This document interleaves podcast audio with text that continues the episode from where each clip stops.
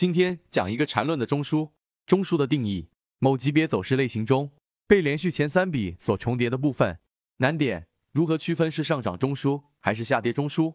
一般而言，中枢内部的比长短应该不会差太远。上图如果当成是下跌中枢处理，一和二之间长度差异较大，目测二、三、四长度比较接近，此处采用同级别分解，当成上涨中枢相对合理。中枢的次级别构成方式。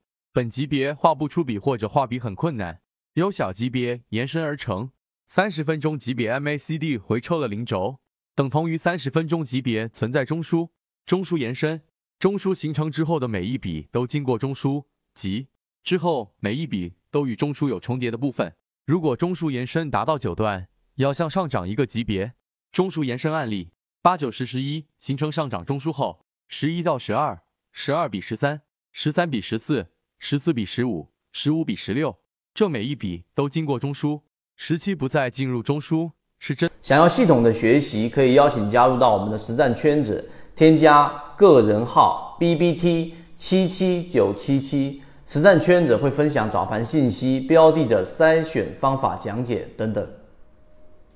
针对这个中枢的三买，中枢扩展，中枢形成之后的某一笔离开了中枢，即。这一笔没有与中枢重叠的部分，但并没有形成同级别的另一个中枢，而是再次回到之前的中枢内，寻找合适操作周期。通过中枢震荡时 MACD 回抽零轴，寻找合适周期。回抽零轴最好是刚刚好触碰到零轴，没有回抽到零轴或者明显超越零轴都不好。下图中，左侧是六十分钟，右侧是三十分钟图，可见左侧六十分钟级别的红框区域的中枢，第二个中枢上沿处 MACD。